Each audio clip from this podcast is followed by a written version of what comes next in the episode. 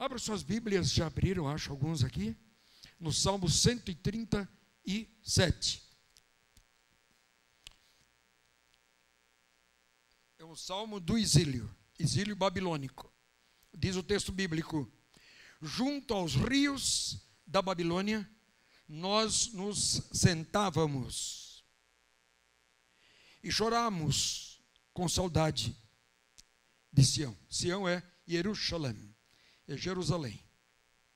O movimento sionista é a volta a Jerusalém, uma capital de três mil anos. Compradas as terras por Davi, depois construída Jerusalém. Verso 2: Ali nos salgueiros de Babilônia penduramos as nossas harpas. O judeu toca muito bem harpa. E é interessante imaginar ele saindo a mais de mil quilômetros desde Jerusalém para o exílio lá no que é o Iraque hoje, com os salgueiros debaixo do braço, com os, as, as harpas debaixo do braço. Ali, os nossos captores pediam-nos canções, os nossos opressores exigiam canções alegres, dizendo: cantem, cante para nós uma das canções de vocês lá de Jerusalém.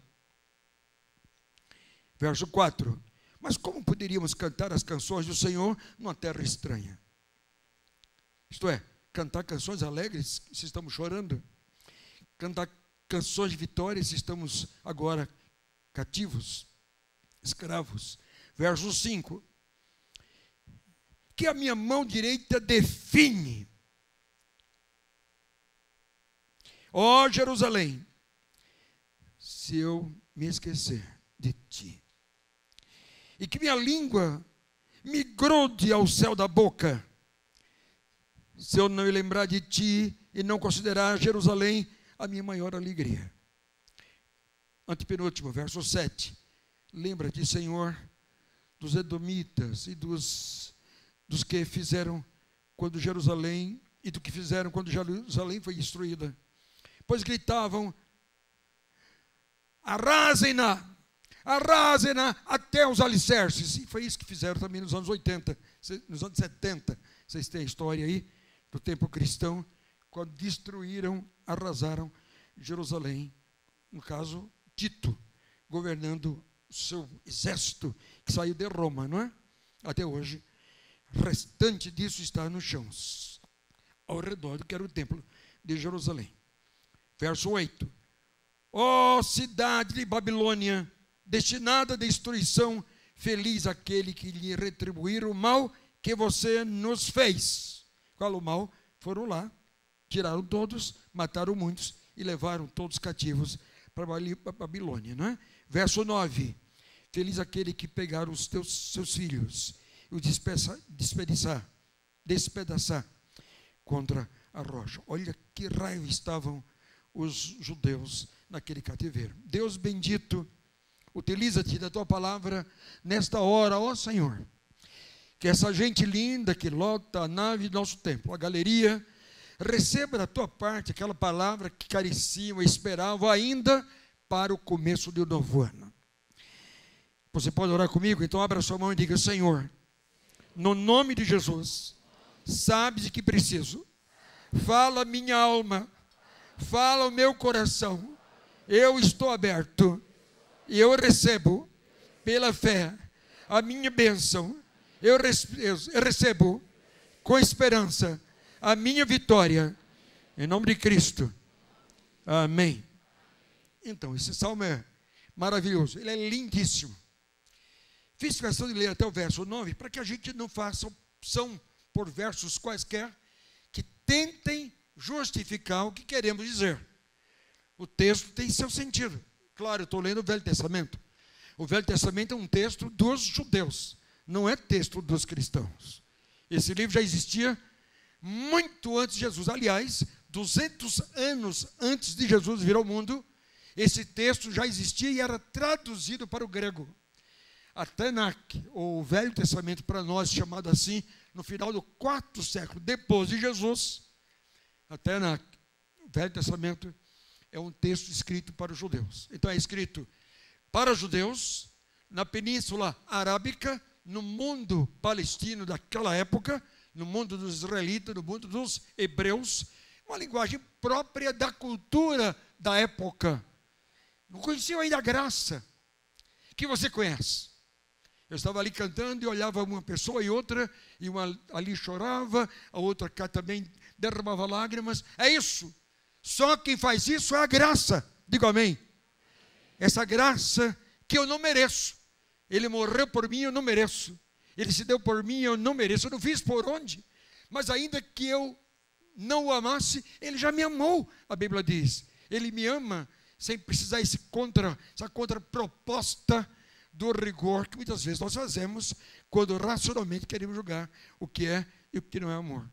E nesse texto escrito belíssimamente nos Salmos, você vai encontrar uma história difícil também de entender. Por quê? Porque esse pessoal está no exílio, está chorando e, e nos convida a ter culto após o culto aonde nós andarmos. Isto é, eu estou na minha vida morando em São Paulo, mas São Paulo não seria uma Babilônia? Eu estou no meu escritório em São Paulo, mas não será São Paulo pela maneira como há. Ou então as grandes cidades como Hong Kong e Beijing, ou Nova York, ou Tóquio, ou Cairo, não serão também já Babilônia? 40 anos, os últimos do século passado, você teve ascendência do poder da mulher. O movimento chamado feminista. Há muita coisa interessante e boa para que nós vejamos desse movimento. E muitas mulheres estão aqui hoje pela manhã e o sabem, leem, estudam e sabem do valor disso. Mas, por outro lado, um desgaste imenso da figura do homem. O homem também nos perdeu-se. É ele que comanda mais a sua casa e os filhos e os lares perderam. E com o advento do feminista, você vê também o surgimento da pós-modernidade. Na pós-modernidade, que a gente vive e nem se lembra, anda sem se lembrar, muitos nem leem, talvez, quem sabe, um grande percentual dos que me ouvem hoje pela manhã jamais imaginou, jamais leu o que é pós-modernidade, mas vive sob esse apanágio. Há algo embaixo que está construindo esse negócio violentíssimo que é Jesus não é mais a verdade. A verdade é relativa. Então prega-se na pós-modernidade o relativismo. Eu estou aqui com você remando contra a maré. Você lota domingo pela manhã um templo lindo como este, sai de casa com seus filhos para cá, remando contra a maré.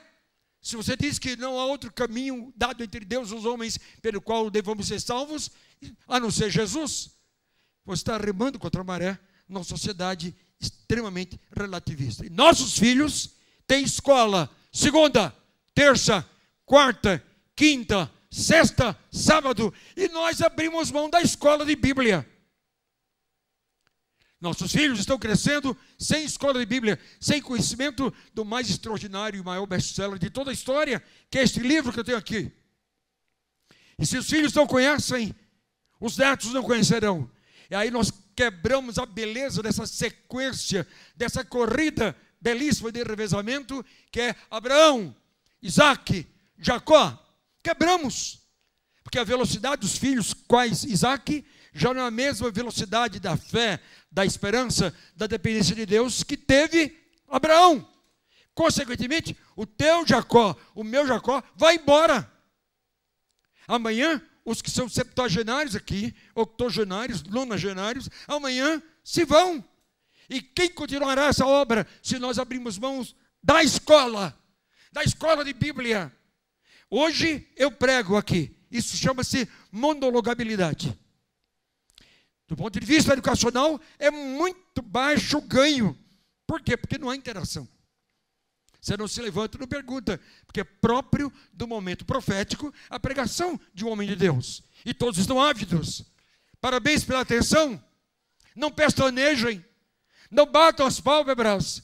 Acompanhem essa palavra que lhes incomoda a zona de conforto, que, nos, que lhes mexe o coração e os faz repensar pular desse casulo em que você está metido próprio do tempo de descompromisso da, da pós-modernidade, ou do pluralismo da pós-modernidade. Por que só Jesus? Por que Maomé não? Brahma não? Zoroastro não? Uh, Confúcio não? Esse é o tempo em que vivemos. Se você, papai e mamãe, acha que está muito bom como está, eu peço em nome de Jesus que você atente para esse texto.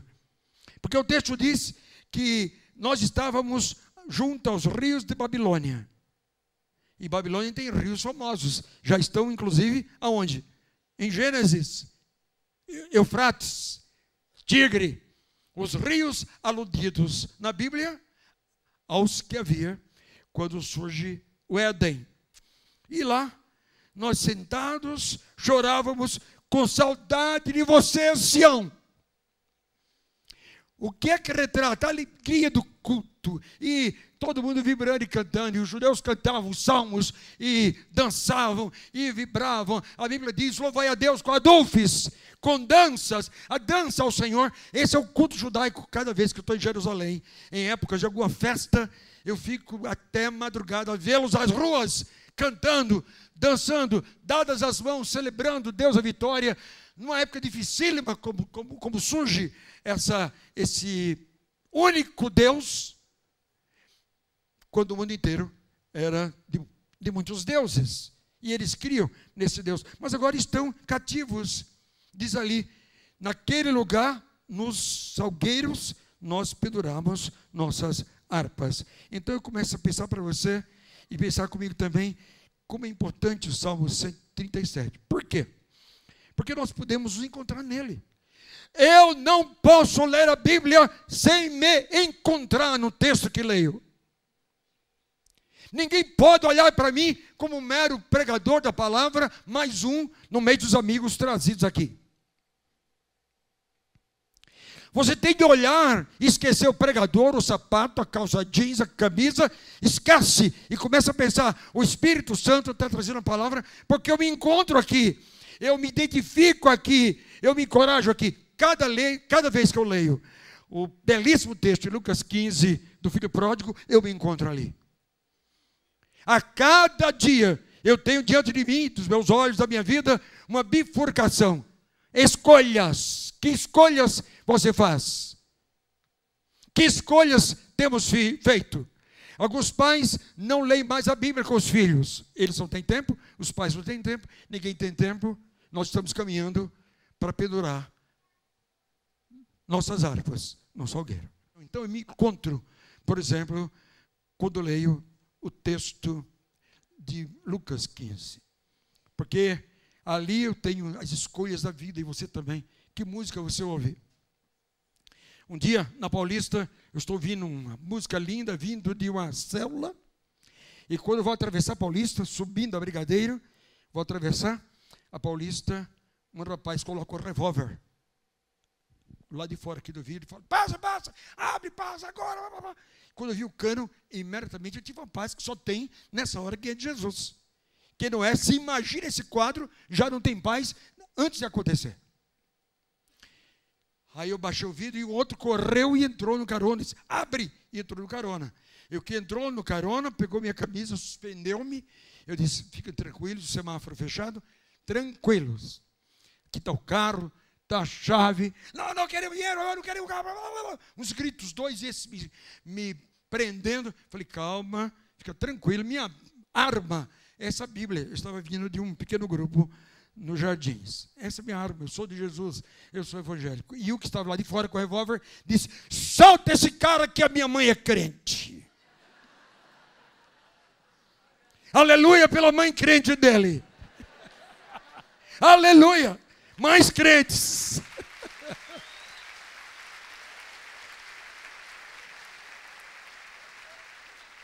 Aquela era a minha Babilônia. Eu pude tocar minha harpa naquela Babilônia. Claro, depois passei, tinha uma, farmácia, parei, tremi as pernas. Mas a vitória já era minha. Então o contexto aí é esse. Era uma lendo aqui até sem óculos, viu? olha, que benção. Era é, nesse texto os hebreus entrando no cativeiro. Todos vocês se lembram do cativeiro egípcio. Centenas de anos. Pelo menos 400 anos. Saíram um dia. Contaram vitórias. Vitórias imensas. Travessia do Mar Vermelho. Anos depois, travessia do Rio Jordão. Preguei em Brasília nesse texto domingo da travessia do Jordão. Quantas histórias. Mas eles se esqueceram de Deus. Quando pintam a graninha, a gente tende a se esquecer de Deus. E substituir. Isso é um problema, a substituição. Querem ver? Nos anos 60, Billy Graham, um dos maiores pregadores da história do cristianismo e o maior do século XX, ele dizia: Nós somos a segunda terra que manda leite e mel. Pregava assim nos Estados Unidos, Ronaldo. Nós somos a segunda terra que manda leite e mel. E traremos Jesus até o ano 2000. Se todos se unirem, evangelizaremos o mundo. E aí surgiram, proliferaram grupos é, de evangelismo e missionários pelo mundo todo. Nos anos 80, Billy Graham já não pregou isso. Ele disse: infelizmente, não somos mais a terra que manda leite, manda leite e mel. Mas era apenas os anos 80. Mas aconteceu nos anos 80. O Deus de Israel foi trocado pelo Deus Eros. As mais bonitas moças e os mais bonitos rapazes que fizeram o mais perverso sexo, do sexo explícito dos filmes de sexo, todos oriundos de igrejas históricas, metodistas, presbiterianas, batistas, por isso que ah, tornou-se vulgar a expressão nos Estados Unidos, oh my God. Já não se lembra mais de Deus. Quem vive uma vida tão promíscua. Trocou-se Deus pelo Deus Eros. E logo o mundo conheceu o espetáculo da grande moeda que rege todos os negócios do mundo todo. Dólar. E aí eles fizeram outro Deus, o Deus Mamon. Na hora da Babilônia, na hora em que estamos vivendo esse afluxo imenso dos detalhes que demandam da pós-modernidade, os americanos se entregaram a dois outros deuses. Se esqueceram de Deus. Essa história conhecemos no Velho Testamento. Esquecer de Deus. O Deus maravilhoso já não é mais. O Deus que supre já não é mais. O Deus que está adiante já não é mais. E agora vem o outro cativeiro, que é esse que acabei de citar. Isto é, aquele sonho de povo de Deus ficava num sonho e Deus não abre mão, continua lutando por um povo livre seu. Infelizmente, muitas vezes, a prosperidade nos tira de Deus.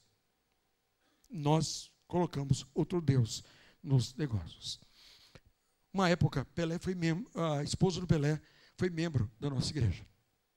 E Pelé ia aos cultos lá. A Síria, queridíssima, era casada com ele. Mas um dia eu disse para ele, Pelé, quando eu era adolescente, eu era tão fã seu que só depois fui descobrir que você virou um ídolo para mim.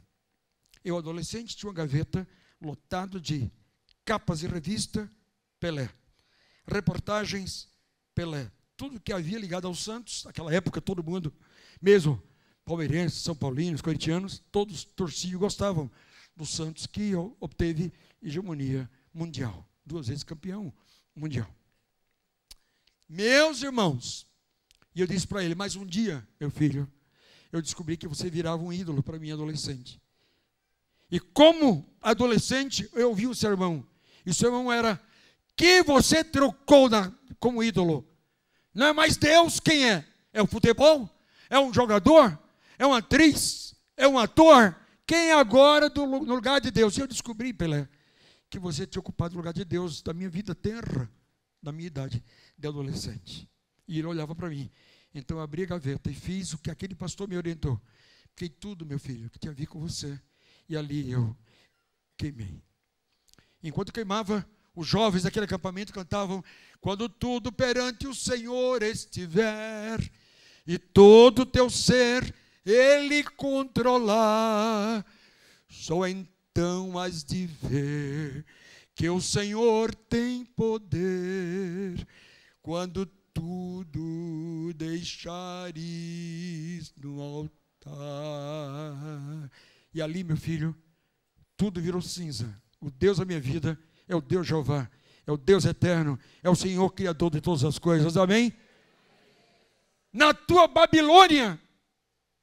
Quem é o teu Deus? A Bíblia diz que aqueles lá levados para a Babilônia, antes tocando suas harpas, é belíssimo um judeu tocando harpa e louvando a Deus e cantando.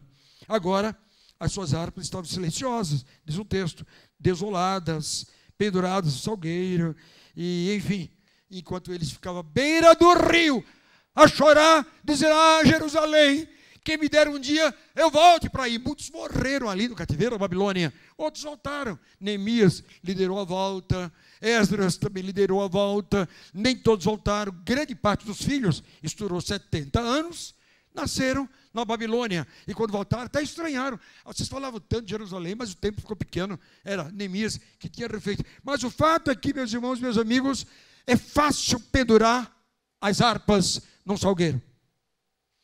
Há duas coisas que regem no mundo inteiro o crescimento da igreja hoje.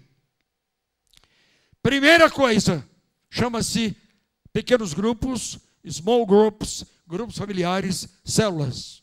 Escuta-me, quiser esse auditório fosse inteiro de pastores, para que eu pudesse pular e falar ao coração, à consciência, à cabeça, à inteligência, à razoabilidade, à biblicidade deles como tenho falado, e Deus tem me dado essa oportunidade semanalmente pelo mundo. Escuta-me, primeira coisa: Jesus vai voltar, Ele está por vir, não ignorem.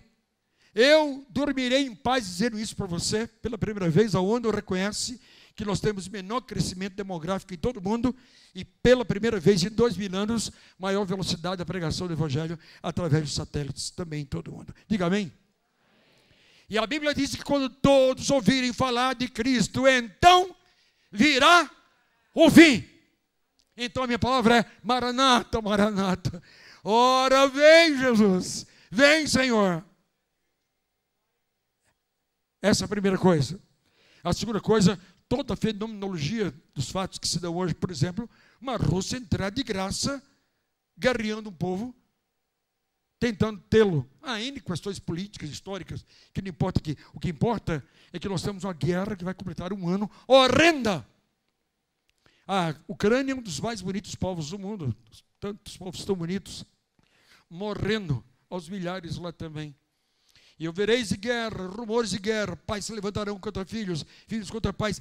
Hoje Jesus é um problema, tudo é relativo, mas estes são seus filhos e são seus netos. Os senhores estão me ouvindo? As senhoras estão me ouvindo? Nós estamos deixando que eles sigam seu padrão de Jesus. Papai e mamãe não têm se acordado de madrugada, se ajoelhado aos filhos que dormem e ressonam, dizendo: Oh Deus, qual Jacó, eu clamo, eu clamo, livra, guarda, protege, protege meu filho, chore ali. Ele não ouve, mas Espírito Santo é quem toca na madrugada toca no coração, toca nos filhos, e você tem de dizer amanhã: meus filhos voltaram a tocar harpa no salgueiro. Em plena dificuldade, tocar a sua harpa. É isso aqui. O texto está dizendo que esses exilados estavam sofrendo demais. Isto é, fundo do poço. Sabe o que é fundo do poço? Quem um dia aqui teve tudo: o melhor carro, o melhor negócio, dinheiro, capital de giro funcionando muito legal, de repente, uma crise, outra crise, outra crise, e você hoje diz que está no fundo do poço. Esse texto diz isso. Veja o verso 4, diz assim: Mas nós entoaremos o cântico do Senhor de alegria em terra estranha. É, dá para ser cristão em um ambiente hostil? Quer que eu diga? Dá. Dá. Ah, que me dera hoje à noite fosse a noite dos seus filhos. Ah, que me dera tivéssemos aqui só jovens e adolescentes. Aí eu viria de camiseta, com boné, para dizer para eles: dá sim. Sedraque, Medac, Abdinego estavam diante de uma situação dificílima. Três lindos jovens, uma fornalha, e a raiva do rei, porque eles não queriam se submeter ao culto, pondo-se genuflexo, genuflexos diante daquele Deus. Ponha mais fogo na fornalha. Eles querem tocar sua harpa nesse salgueiro e nós não queremos. Põe mais fogo, sete vezes mais. Aí um engraçadinho chegou para eles e falou assim: escuta, antes de por aí, E agora? Ah, meu Deus é conosco, nosso Deus. E se ele não os livrar? O que é que diz o texto? Ele é Deus.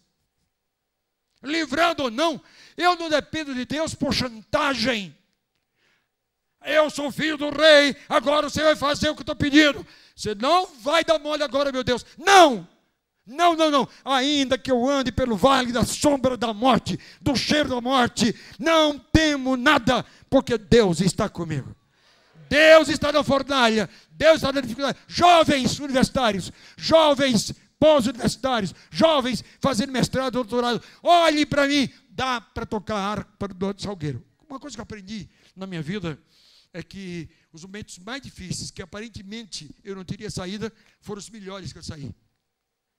Eu já falei para ambientes tão hostis, tão hostis, de esquerda, do que for, de, de, de vida política, que convidado a falar para auditórios assim, e para aquele auditório, o líder disse assim: pare um pouco, estão utilizando Eli? Eu o trouxe porque ele tem doutorado no que vai falar. Estão hostilizando? Eu convidei. Eu quero que todos fiquem em pé e aplaudam. Ele é convidado a nossa universidade. Começaram a ficar em pé. Aí, quando me deram a palavra, eu disse: Senhores, alunos e amigos, a hora que quiserem, dê um sinal e faça pergunta. Porque eu sei que vocês conhecem um lado da história. Talvez nem conheçam tanto quanto eu, mas eu conheço os dois. Enquanto vocês conhecem o capital de Max dos anos 40 de 1800, eu conheço o capital de Max e conheço Jesus Cristo. E eu posso colocar Jesus agora diante de vocês, e nenhum se levantará para fazer qualquer pergunta, porque quem conhece Jesus plenamente, cuja vida é do Senhor, amigo do Senhor, vai vencer esse negócio. E um jovem se levantou e disse: É, mas lá Max diz que ah, ele seguiu o cristianismo quando fala que os bens de todos hão de ser divididos com os pobres. Eu disse: Tem mais outra pergunta, jovem? Não, senhor. Só isso. Como é que o senhor explica? Eu disse: É fácil. Marx dizia isso: que o Estado pegue bem, os bens de quem tem para distribuir com quem não tem. Mas provou-se que isso é uma grande mentira e em nenhum lugar isso vingou. Os politburos da vida se acabaram pela corrupção, porque é o homem, e onde há o homem sem Jesus, há corrupção. Agora, o texto bíblico não diz isso. O texto bíblico diz que cada um voluntariamente, tendo, distribuía com quem não tinha, segundo a sua vontade. Não é o Estado, isso é Jesus no coração. E o auditório silenciou. Sabe por quê? Porque você e eu conhecemos os dois lados. Não há como falar diante de homens e mulheres que, conhecendo a Jesus, podem brilhar nessa hora. Um detalhe pequenininho. Estava pregando na cidade de Maputo, na África do Sul, na, em Moçambique, saindo da África do Sul. Aí eu fui conhecer uma mulher, de uma história belíssima, interessante. Foi ela que, e o, o Cicerone me disse, ela foi a mulher dos livros que enfrentou um professor marxista da Rússia dos anos 80. Ela era uma jovenzinha, você vai conhecê-la. Qual é a história? A classe de filosofia. Professores lá vindo da Rússia, os anos após a saída de Portugal, extremamente hostis, uh, russos e cubanos ali dentro. Aí o professor de filosofia pergunta, Ronaldo, quem de vocês tem a coragem de dizer aqui que é cristão? O auditório ficou em silêncio sepulcral, tumular. Há alguém cristão que quer se apresentar? Mais ou menos 100 alunos, disse-me ela. E eu já li, havia lido dela algumas vezes. Essa mulher disse: Quero a palavra. Pois não, senhora. E ela ficou em pé e disse: Eu sou cristã. A senhora é cristã? A senhora pode dizer porque é cristã? Segundo, quero fazer uma pergunta para a senhora que esse auditório todo quer ouvir se hoje provasse que Jesus nunca existiu e que ele não passa da farsa da tradição moral, o que é que a senhora vai fazer? Deboche, desdém, motejo. E ela disse, usada pelo Espírito Santo: se hoje provarem que Jesus nunca existiu, se hoje provarem que Jesus não passa da farsa, de uma farsa da tradição oral, Eu vou continuar a crer nele, porque já não creio mais pelo que leio dele, pelo que ouvi dele. Eu creio pelo que ele fez na minha vida. Alguém dos meus colegas pode refutar o que ele fez em mim? Eu era cega e agora eu vejo. Qual é o primeiro a refutar? E disse ela: o auditório ficou pasmo em silêncio. Sabe por quê? Porque ela conhece os dois lados. Ela conhece a refutação de Jesus pelos bobos ignorantes e ela conhece o Jesus da graça que nos transmuta a vida. Diga aleluia. Esse é o Jesus da tua vida e da minha vida, que nos muda por completo.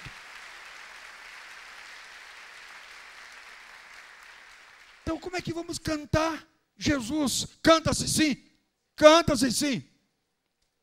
Uma menina se converteu comigo, com 16 anos, foi fazer um cursinho aqui em São Paulo. Lá no cursinho, o professor de química disse para ela: minha, minha, alunos, aqui a aula, esse aqui é de química, mas eu vi alguns alunos falando de Jesus aí.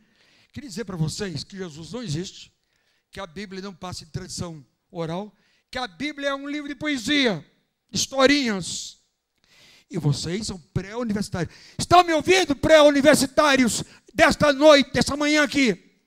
Ouçam-me. Você tem dúvidas muitas vezes quanto à Bíblia, porque você desconhece a Bíblia, ainda que filho de crente.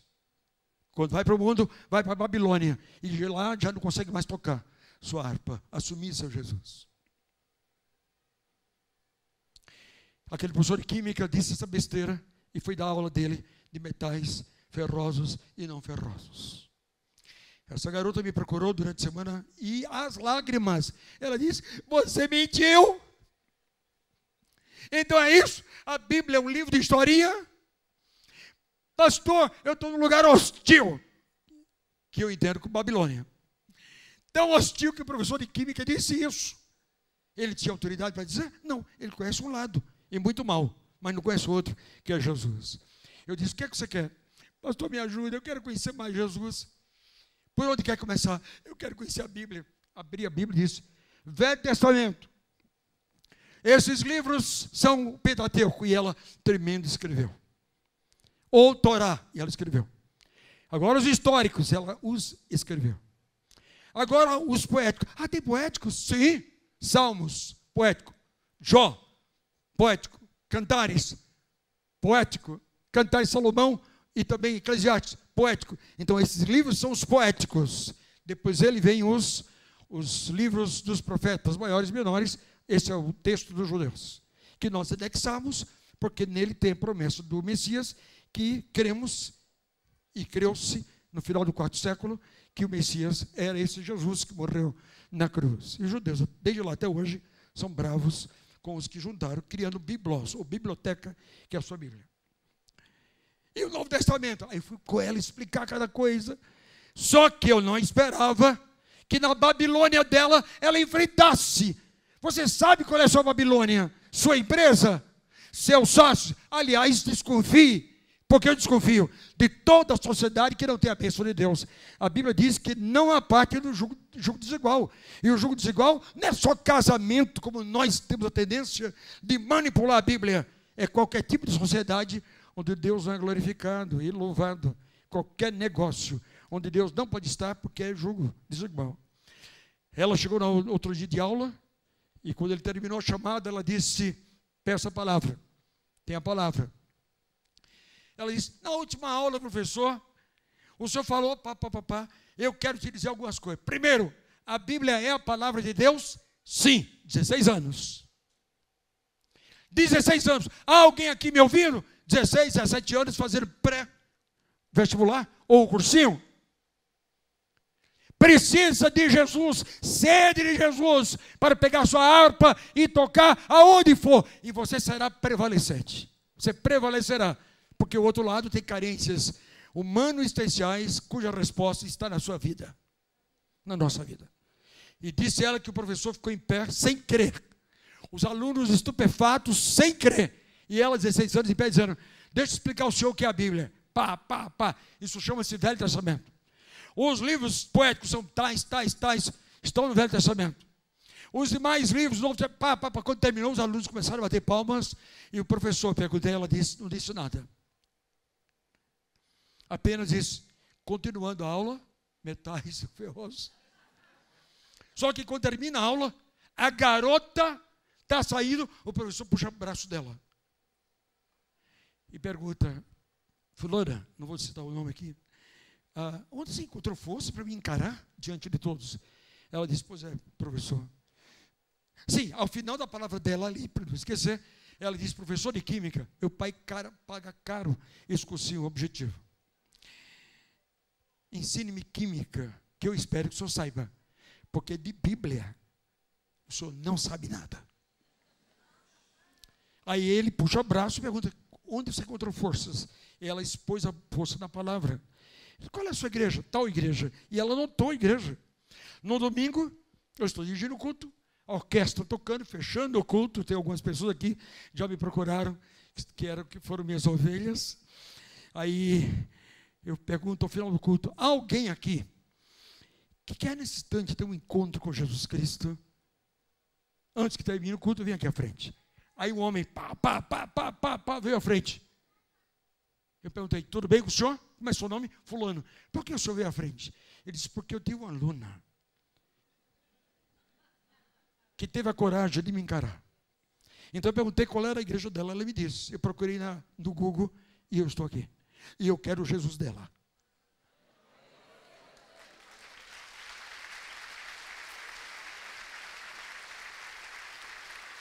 E nessa hora ela corre da galeria, nem pega elevador, vem correndo pelos corredores, aqueles andares, e chega, agacha-se ao professor e a mim, e a igreja não sabia nada, mas todo mundo fica emocionado com aquele quadro. Eu explico rapidamente, sabe por quê? Porque dá para tocar harpa no salgueiro. Está longe da sua casa, dá para tocar. Então, escuta só, e eu estou terminando. Muitas pessoas têm dificuldade em cantar quando está fora da sua igreja. Muitas pessoas têm dificuldade de tocar na sua banda quando estão fora da sua igreja. Por quê? Porque alguma coisa aconteceu. Dentre elas, é, agora não dá mais, eu não estou vivendo a mesma emoção da igreja. Aonde eu ando no mundo, eu encontro pessoas que foram da comunidade da graça. Em todo canto, todo pregue, alguém diz: Você conhece o pastor Carlos Alberto Bezerra? Ronaldo acompanha as músicas dele, os textos dele, Ademar de Campos. Sabe o que é isso? É que ainda fora dessa brasa maravilhosa, que esta manhã, desta igreja, dá para tocar harpa no salgueiro. Ainda longe, agora algumas coisas preciosas. Primeiro, papai e mamãe do Senhor. Madrugada, papai sacerdotes, papai sacerdotes, papais sacerdotes, sacerdote ora pelos filhos e ora pela esposa. Eu não encontrei jamais uma esposa que teve ficado envergonhada quando o marido diz: Vem cá, meu amor, saindo do trabalho, estou, marido, dá sua mão. Papai do céu, guarda minha esposinha por onde ela andar. Ela vai pegar o carro, ou ônibus, ou metrô, e vai dizer: Não há nenhum marido como o meu. Sabe por quê? Porque toda mulher que me ouve nessa manhã e em casa, e nessa gravação pelo YouTube, pelo Instagram, pelo Facebook, todo marido, toda mulher cristã sonha ainda uma volta completa do seu marido a ser líder espiritual da sua casa. Estou orando pelo pastor Cristiano. Ele é líder do ministério de homens. Esse é o caminho cristiano. O caminho é uh, casas cujos homens recuperam, nesse tempo, contra a maré, a liderança espiritual. E toda mulher sonha e gostaria. Então as causas são muitas porque a gente se afasta. No caso de lá, primeiro, vivia no passado, como a mulher de Ló. Ah, que bom nossa igreja.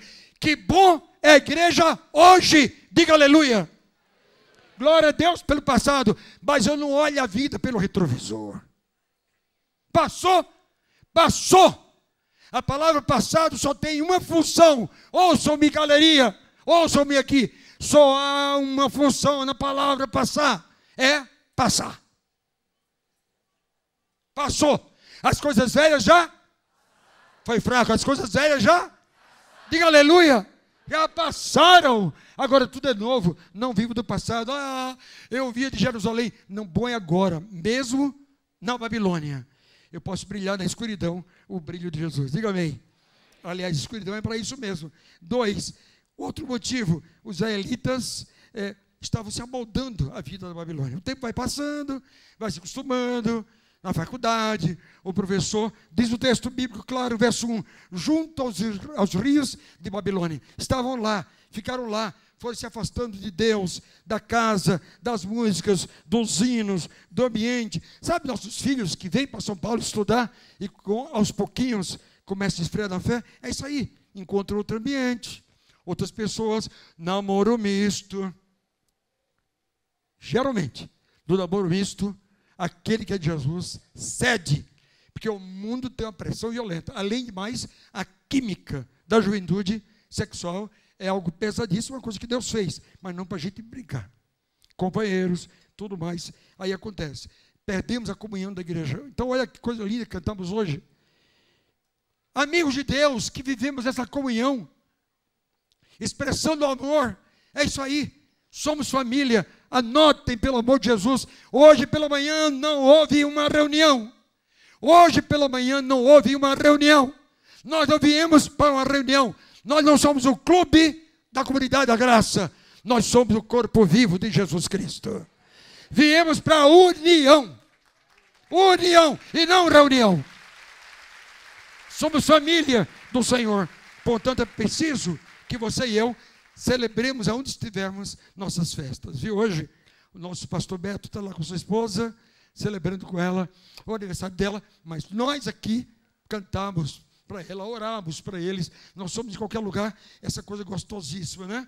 Somos do Senhor, pessoas do Senhor. Então, ó, para de justificativa. É, mas eu estou namorando com ela, mas eu estou evangelizando. Namoro não é plano de Deus para a salvação. Cai fora. Mas e Deus vai, tem, a Bíblia diz que Deus tem uma vontade que é boa, diga comigo, boa, agradável, perfeita. Quem crê nisso, diga aleluia. Eu creio.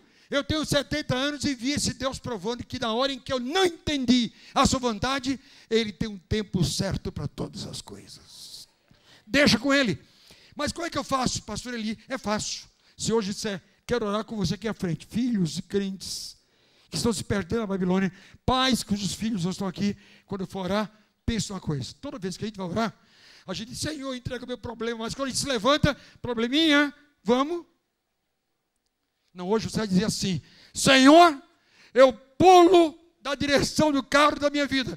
Eu não conheço tua vontade, que é boa, que estou vivendo dramas, que é perfeita, está difícil entender agora que agradável, estou chorando. Mas, Senhor, hoje eu creio.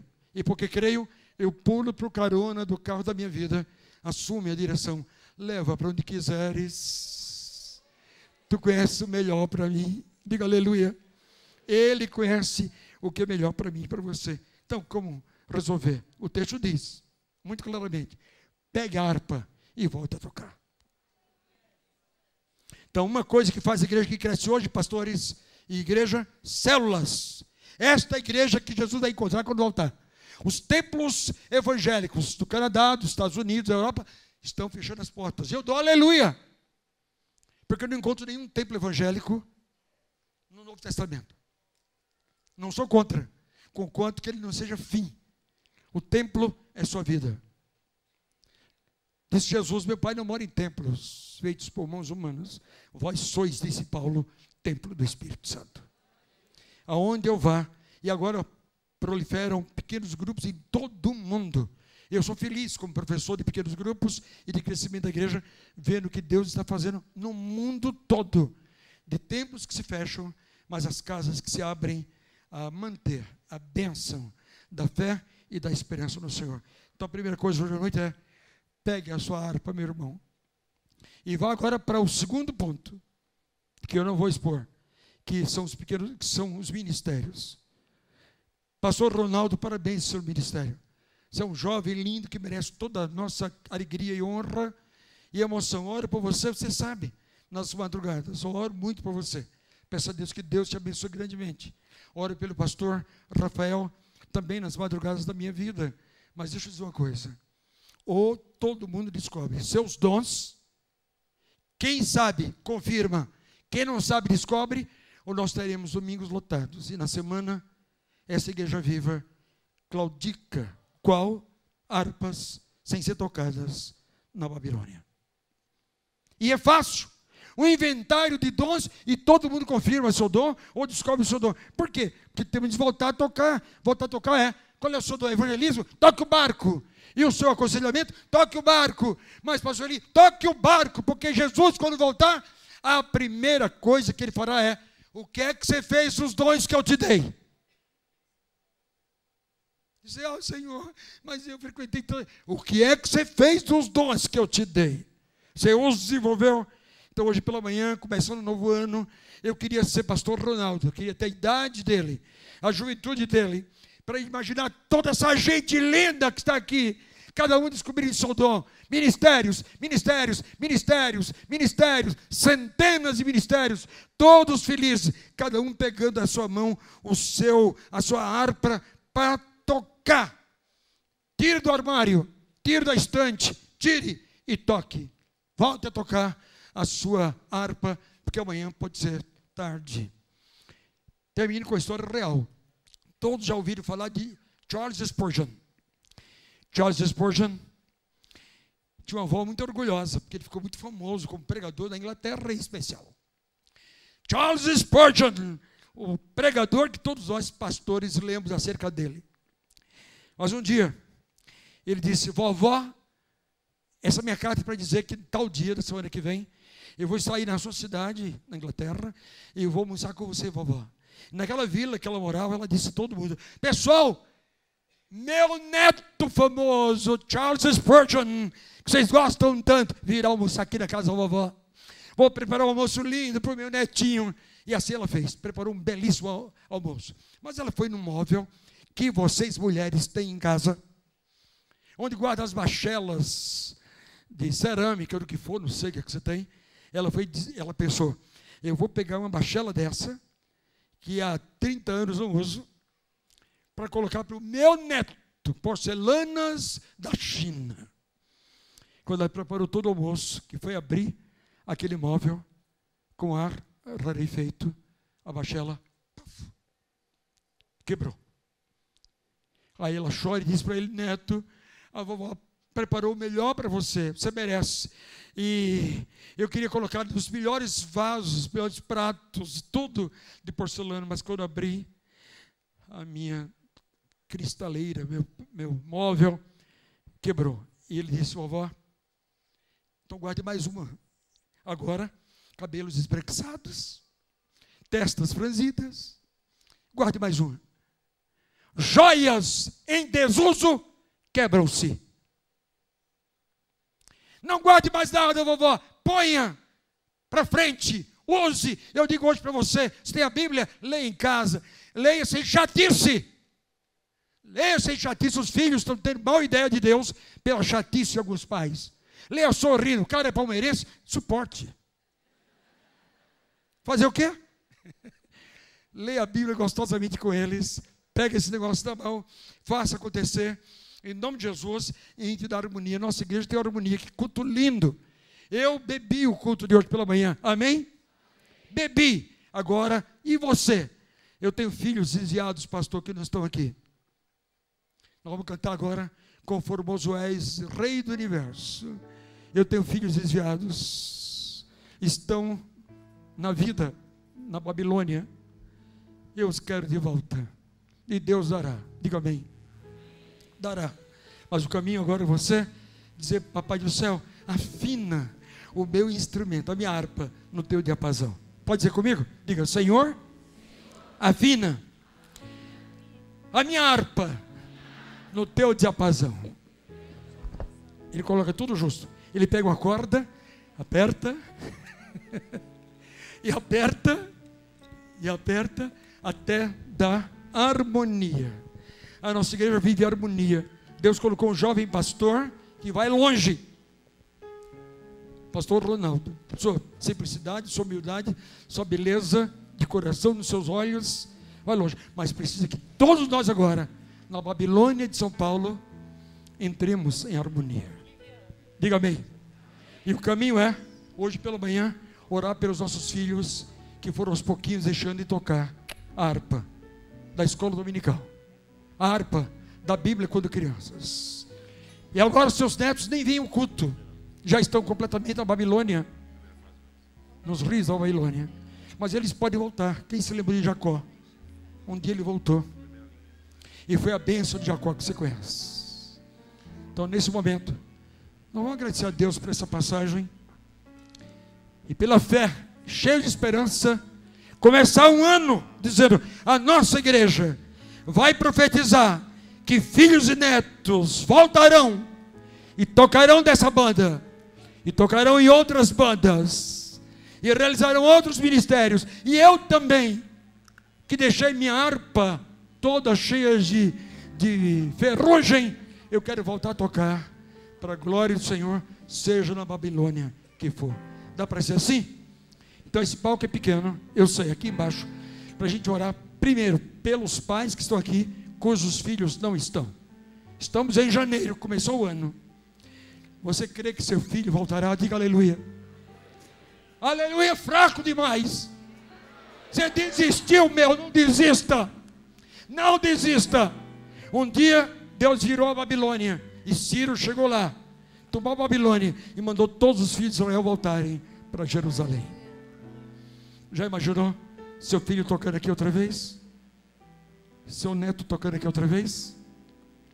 Seus netos pregando aqui? Mas papai do céu precisa trabalhar a tua vida, pai. Tua vida, mãe. Para que nossa vida seja uma Jerusalém. Louvando a Deus todo o tempo. Até cantando hinos próprios do exílio. Você sabe que quando Davi estava exilado, esse salmo do exílio, ele cantou: Em teu nome minhas mãos levantarei. Salmo 63.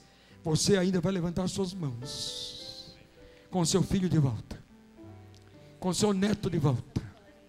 E você, como eu, septuagenário, ou quase octogenário, como nosso pastor Beto, ou nonagenário, como outros que estão aqui e me ouvem em casa, você vai dizer: finalmente, eu e a minha casa serviremos ao Senhor. Você se encontrou na mensagem de hoje pela manhã? Amém? Deus falou a sua vida hoje pela manhã? Amém? Então nós cantaremos agora essa canção.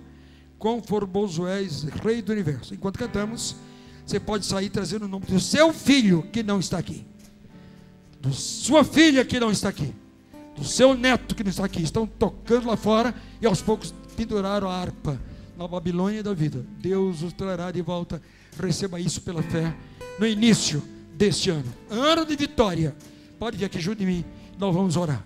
Pais, avós, cujos filhos não estão aqui cujos netos não estão aqui, venham, olhem para mim, fiquem voltados para mim, enquanto cantamos essa canção, amém. Fiquem olhando para mim. Quão formoso és. Pode vir. Pais do universo. A voz. Lá de cima também. Porque eu sei que depois o pastor estará encerrando o culto de hoje pela manhã. Sua glória enche a terra. Pode vir. Entre mais. Há lugar para todos aqui. Mas é hora de oração. Conformoso mais uma vez. Quão formoso és, Rei do universo. Tua glória, tua glória enche a nossa igreja no mês dos amigos. Vem aqui à frente. Tua glória enche a terra. Outros estão chegando, podem vir. Traga o nome do filho, traga o nome do neto. E vamos orar agora por eles, em nome de Jesus. Senhor, maravilhoso. Fiquemos em pé. Maravilhoso é. Fiquemos em pé. Estar em tua presença. Todos em pé. Vamos cantar? Maravilhoso é poder te adorar. Maravilhoso é tocar as tuas vestes. Maravilhoso é te contemplar, Senhor. Maravilhoso é estar em tua presença. Maravilhoso é poder te adorar. Maravilhoso é Tocar em tuas vestes. Maravilhoso é te contemplar, Senhor. Maravilhoso é